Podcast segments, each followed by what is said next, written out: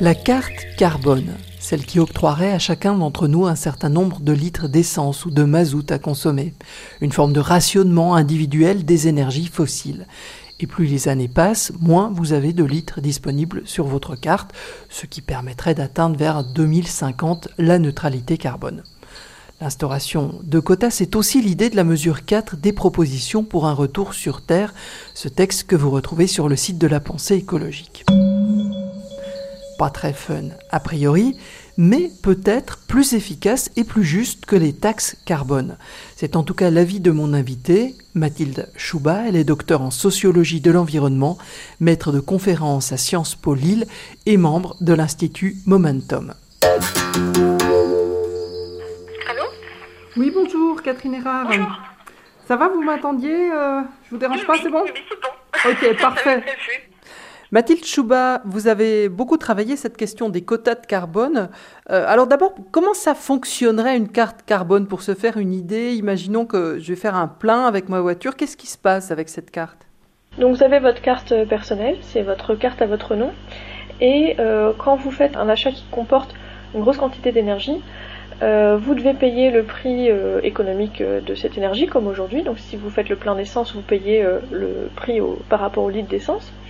En plus de ça, la différence serait que vous auriez aussi à payer ce qu'on peut appeler un prix climatique, c'est-à-dire euh, à prélever sur votre euh, carte carbone le nombre de droits d'émission de gaz à effet de serre qui correspondent à tout ce que vous allez rejeter dans l'atmosphère en brûlant ces litres d'essence que vous avez achetés. Et ce quota que j'aurais, ça sera assez proche de ma consommation actuelle ou ça serait très restrictif? Au départ, ça serait pas très exigeant en fait comme réduction demandée, mais plus on se rapprocherait euh, du terme et forcément plus ça serait restrictif. Donc euh, si on commençait aujourd'hui un système de carte carbone, euh, la quantité de, droits d'émission qui serait attribuée à chacun correspondrait globalement à la moyenne nationale. Donc si votre consommation actuelle est, plus élevée que la moyenne, ben, vous n'en auriez pas autant que ce que vous voudriez bien conserver. Et euh, en revanche, si vous faites partie des émetteurs euh, les plus sobres, donc euh, des gens qui consomment pas beaucoup parce qu'ils ont un niveau de vie plutôt plutôt léger ou, ou parce qu'ils n'ont pas beaucoup d'argent. Dans ce cas-là, au départ, vous, recevriez la même dose que tout le monde, mais pour vous, ça serait trop. Donc, ça serait pas très restrictif pour vous, pas très exigeant ni contraignant. Est-ce que justement, si je suis un consommateur assez modèle et qu'il me reste de- des points carbone sur ma carte, est-ce que je pourrais les revendre à quelqu'un d'autre euh, qui va faire un aller-retour, euh, je sais pas, à New York La carte carbone, c'est un principe de base de politique euh, climatique, mais pour l'instant, ça n'a jamais été mis en œuvre. Et donc, quand on parle de carte carbone, là où on s'en est rapproché le, plus dans les, dernières années, c'est la proposition de politique publique qui a été portée par le gouvernement Tony Blair et Gordon Brown, donc le gouvernement New Labour en Grande-Bretagne. Au, moment où, ça se débattait, euh, tout n'était pas complètement fixé. Mais ça s'associait euh, souvent euh, ce système de carte carbone d'une bourse d'échange. Donc là, on peut reconnaître l'influence New Labour avec une influence libérale, mais on n'est pas obligé d'avoir un marché de carbone. C'est-à-dire que des instruments de carte carbone, on peut en imaginer de toutes sortes. Mais en tout cas, si il y a un marché d'échange, ça permettrait aux personnes qui reçoivent plus de droits d'émission que ce dont elles ont réellement besoin, de les remettre sur le marché pour les revendre à d'autres qui voudraient consommer plus que leur dose initiale. Et dans ce cas-là, en fait, ce qui est intéressant de constater, c'est que, à l'heure actuelle, les personnes qui émettent le moins de gaz à effet de serre, ce sont les moins riches. Parce que euh, c'est extrêmement clair, extrêmement net dans toutes les études de consommation. Plus vous êtes riche, plus vous émettez de gaz à effet de serre, moins vous êtes riche, moins vous en émettez. Ce qui veut dire aussi que euh, les, justement les personnes qui ont des moyens modestes, si on imaginait hein, cette bourse, évidemment, tout ça est assez hypothétique, mais si on imaginait ça, elles recevraient de l'argent, donc quelque part pour elles, il y aura un gain financier dans ce système. Oui, donc c'est un système, vu que ce sont les moins riches qui émettent le moins de gaz à effet de serre, c'est eux qui pourraient revendre leur quota et recevoir euh, quelque chose qui s'assimilerait à une sorte de rétribution pour leur mode de vie euh, exemplaire. Si je poursuis mon exemple, admettons que j'habite un village qui n'est pas desservi par les moyens de transport public euh, et que j'ai besoin de ma voiture pour aller travailler. Est-ce qu'il n'y aurait pas une forme quand même d'injustice puisque euh, je serais obligé de faire le plein régulièrement, etc. euh, et qu'à terme, peut-être que je pourrais plus travailler. Or, j'ai pas d'alternative, il n'y a pas de transport public. Au moment où en Grande-Bretagne on, envisageait assez sérieusement de mettre en place une politique de carte carbone. Il y a pas mal d'études qui ont été faites pour tester quels seraient les effets sur euh, tel et tel segment de la population si on mettait en place un, système de ce genre. Et euh, évidemment, euh, on, s'est inquiété de savoir si ça serait pas démesurément injuste pour certaines catégories de la population, ceux qui habitent à la campagne notamment, ou ceux qui ont des maisons moins bien isolées, etc. Et ce qui apparaissait, c'est que réellement, là où c'est le plus contraignant, c'est pas tellement pour ceux qui habitent à la campagne, mais c'est vraiment pour les plus riches. Le fait d'habiter loin de son lieu de travail en milieu rural a généralement d'autres implications qui sont plus favorables à la transition énergétique et euh, l'une d'entre elles, c'est notamment l'accès à chauffage au bois beaucoup plus facile. Et c'est vraiment pour les populations euh, qui ont les plus de revenus que le système euh, s'avérait le plus contraignant.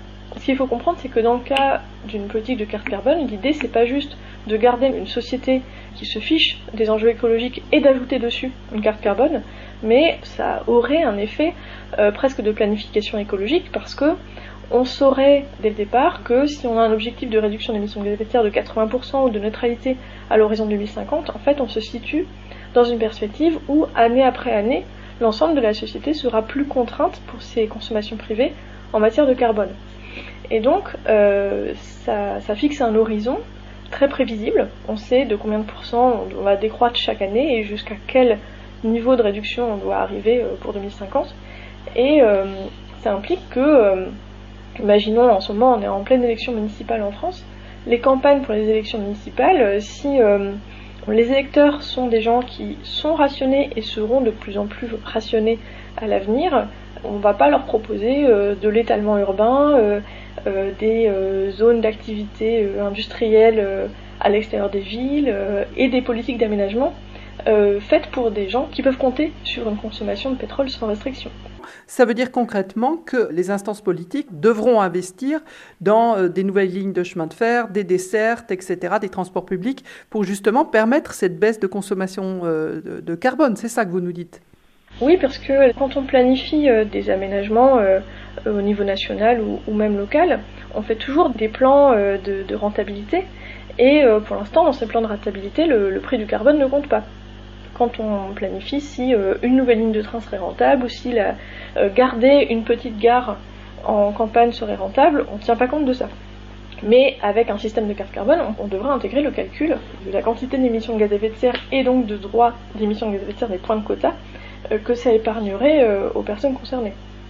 C'est pas qu'un signal prix parce que c'est aussi une quantité d'émissions. C'est ça qui est intéressant aussi par rapport à la taxe carbone, mais on pourra y revenir. Ça fixe un horizon de restriction pour la société.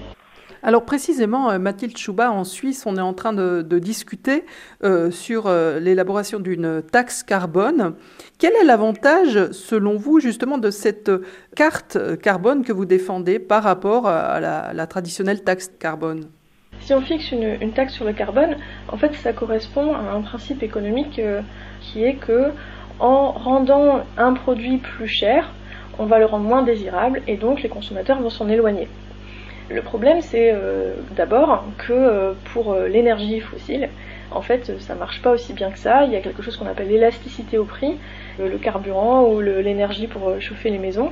S'ils deviennent plus chers, en fait, les consommateurs ne vont pas en acheter vraiment moins, c'est un peu comme les cigarettes, hein. on peut augmenter le prix des paquets de, cigarettes, ça ne fait pas euh, spectaculairement baisser la consommation. Donc euh, le fait d'augmenter le prix de produits qui sont jugés indispensables et non substituables par les consommateurs, en fait, n'a pas beaucoup d'effet dans la réduction des consommations.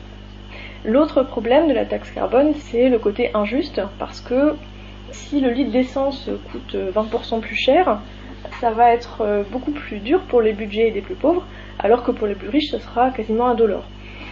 Et j'ajouterais à ça un troisième problème euh, pour les taxes carbone.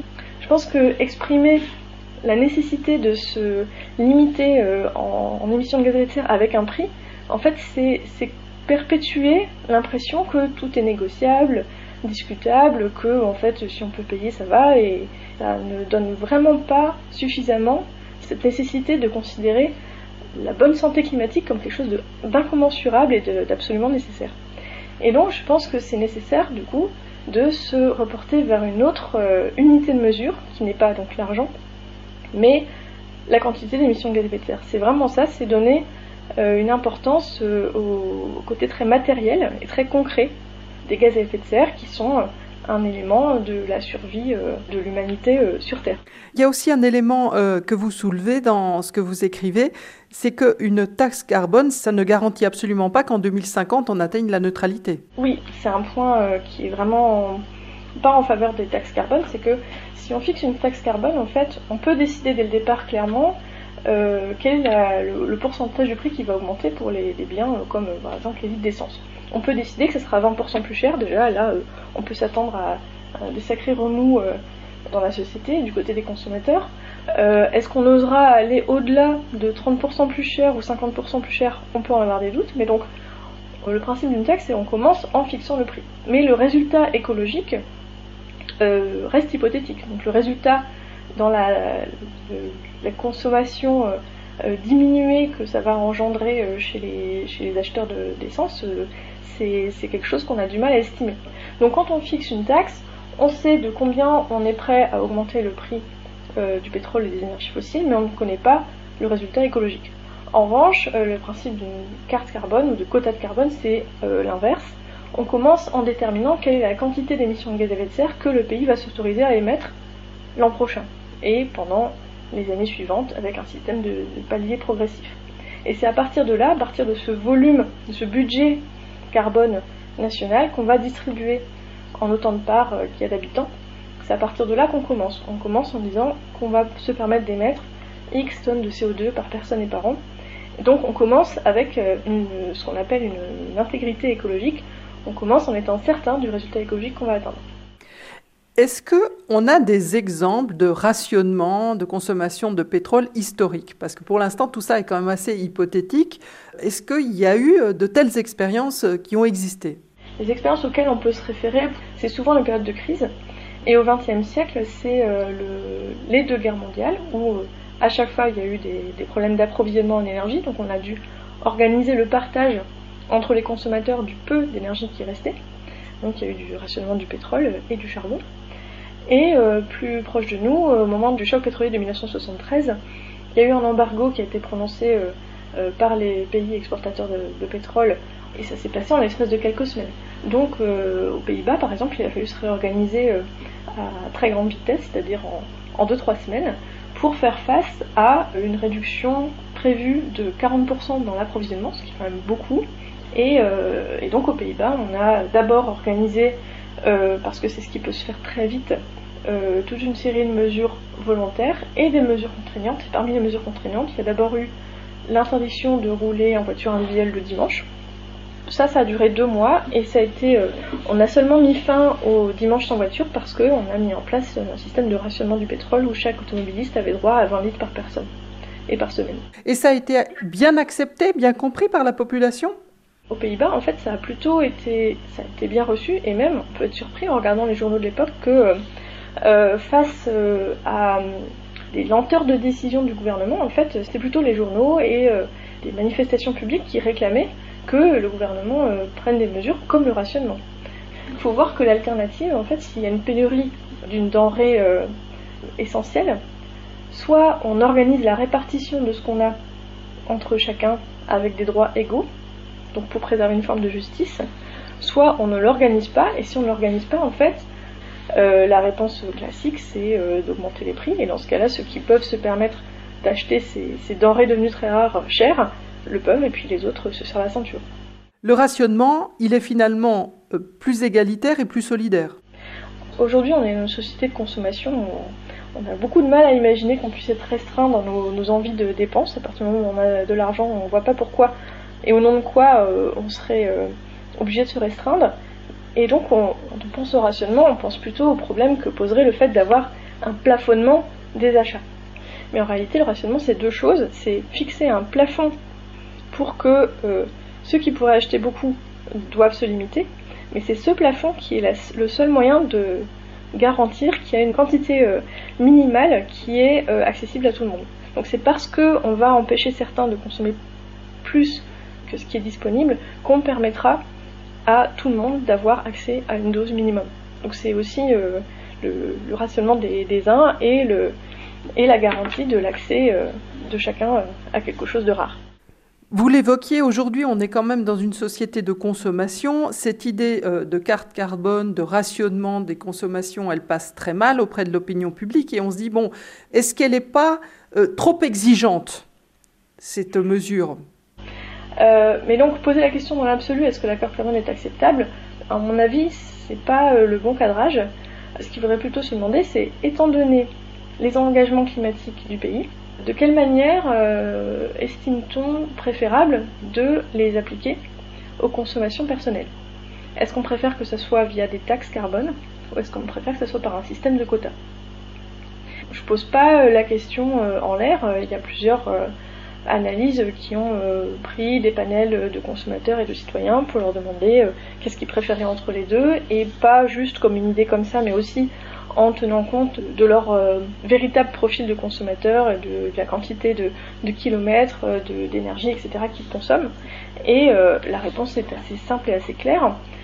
A priori, les gens sont un peu déroutés par les cartes carbone, mais quand ils envoient les résultats, il y a une distinction qui apparaît assez rapidement entre les plus riches qui préfèrent un système de taxes et les moins riches qui préfèrent un système de quotas.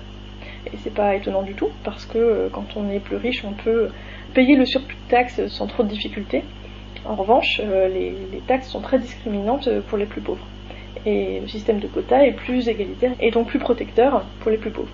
Donc si on pose la question euh, est-ce que la carte carbone est acceptable aujourd'hui où on a l'impression que on peut signer les traités de climat de la main droite mais relancer l'économie, la productivité industrielle, la consommation, etc. de la main gauche, non, là non. Mais si on tient compte euh, du fait qu'on a signé des engagements climatiques et qu'il faut trouver un moyen de les appliquer aux consommations personnelles, alors là, euh, le match est très différent et la taxe carbone n'a pas beaucoup d'éléments pour se défendre.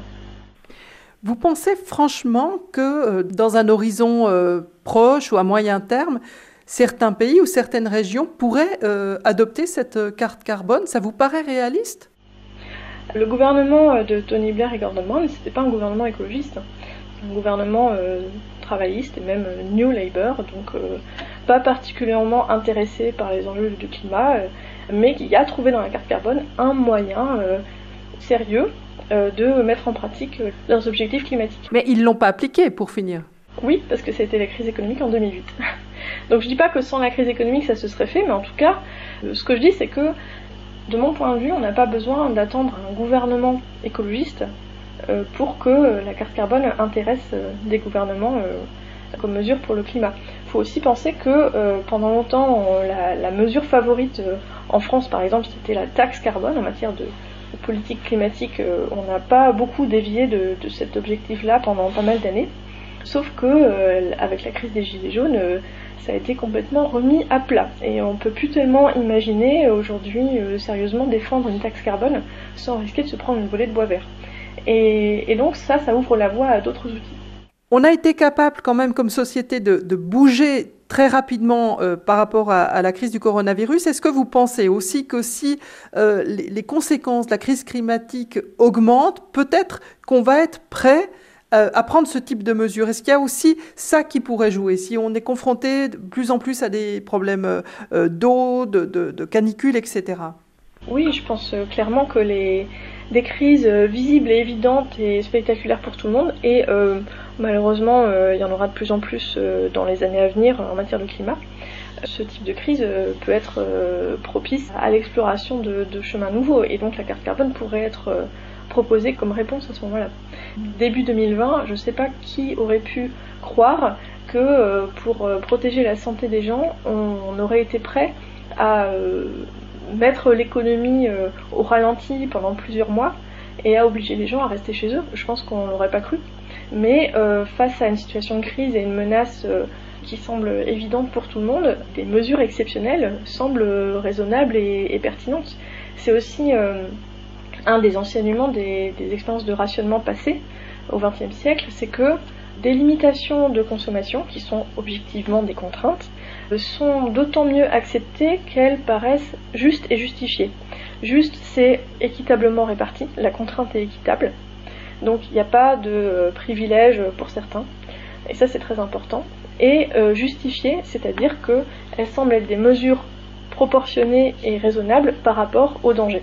Et quand on est devant une crise, on peut trouver raisonnable euh, d'y répondre en organisant le partage de ce qu'il y a, plutôt de manière temporaire. En fait, si on pense au, cas passé et si on pense au, confinement et à l'économie euh, ralentie euh, liée au Covid.